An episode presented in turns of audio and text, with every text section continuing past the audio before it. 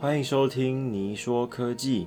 今天是四月二号，星期六呃，连假第一天啊，依然在台北，依然是阴雨绵绵天气哦。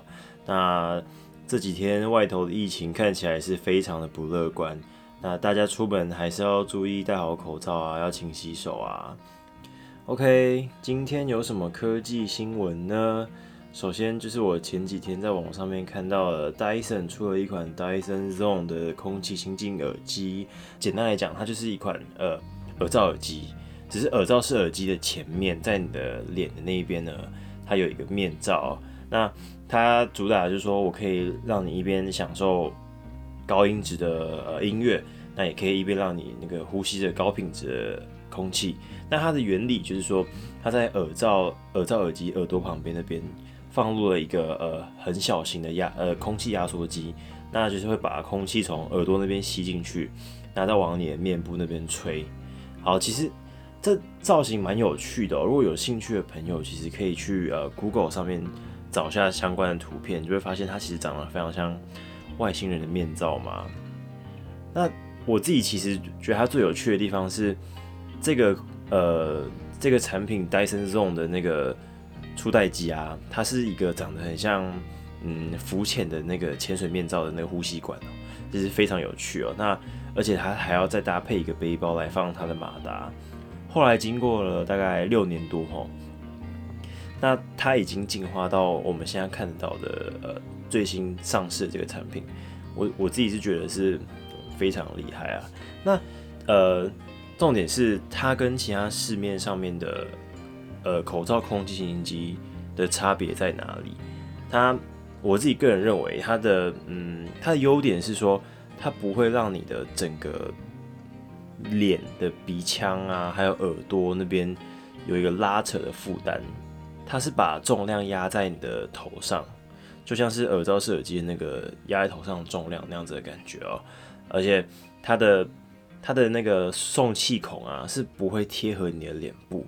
但是它有趣的地方说，它经过非常多次的设计跟计算，它让那个气流经过你的脸上的时候，是可以顺利的把最新鲜的空气吹进你的肺里面，然后并且不会掺杂着呃外部污染的空气哦。那这是我觉得他们 Dyson 在做气流科技最厉害的地方就在这里。它推出的时间应该会是在今年的秋季左右。那有兴趣的朋友，呃，还是可以来继续听我们的《您说科技》哦。它快上市之前，我还是会跟大家来来做一个更详细的报道。OK。好，接着，呃，大概在四月一号的时候，那一天我在坐车，然后就我就看到了呃，GoGoRo 的的脸书哦，他发表了一篇呃一个贴文啊。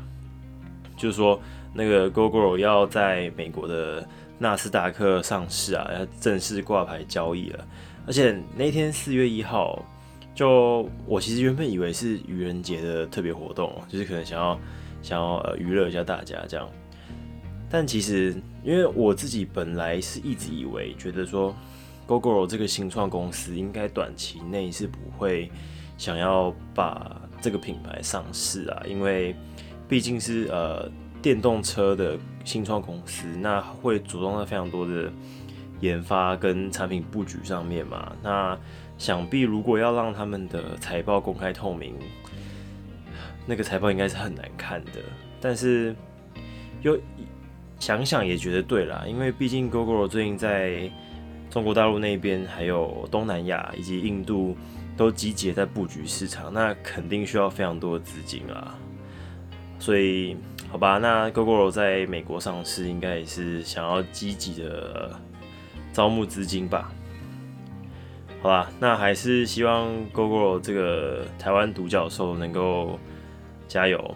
最后哦，我发现一件事情，就是四月一号好像蛮多公司都在宣布一些重要的事项哦，像嗯，光阳机车在四月一号也宣布一件事情。就是他要对他们自家品牌的光阳电动机车的电池资费方案，要大幅的来调降价格。那大家还记得我上一集有没有讲过一件事？就是说，哎，GoGo 的资费在四月一号要调涨，所以光阳也是很不给 Google 面子，直接一个在四月一号说要把他们的电池资费涨价。我原本以为真的以为是愚人节的开玩笑啊，结果是真的，这件事是真的。OK，那我认为光阳会这样子操作，是为了降低消费者对于电动机车的入手门槛吧。毕竟，因为我自己观察，我自己平常骑在路上，我是比较少看到光阳电动车，但是他们的换电站好像真的是逐渐的有在呃普及起来了。其实巷口都可以看得到那个光阳换电站啊。那究竟在通货膨胀、晶片荒的二零二二年呢？光阳这样子的策略布局到底会不会成功？那我也也只能让我们继续看下去哦。总之呢，嗯，我还是希望呃，整个在台湾的电动车市场，不管是电动车还是电动机车的这个市场，都可以再赶快加速下去喽。毕竟，嗯，电动车的优点其实比燃油车的优点还要再多了啦。也希望我们我们会有更更好的环境生态，更好的居住地。好，那今天的你说科技就先到这里喽，啊，大家拜拜。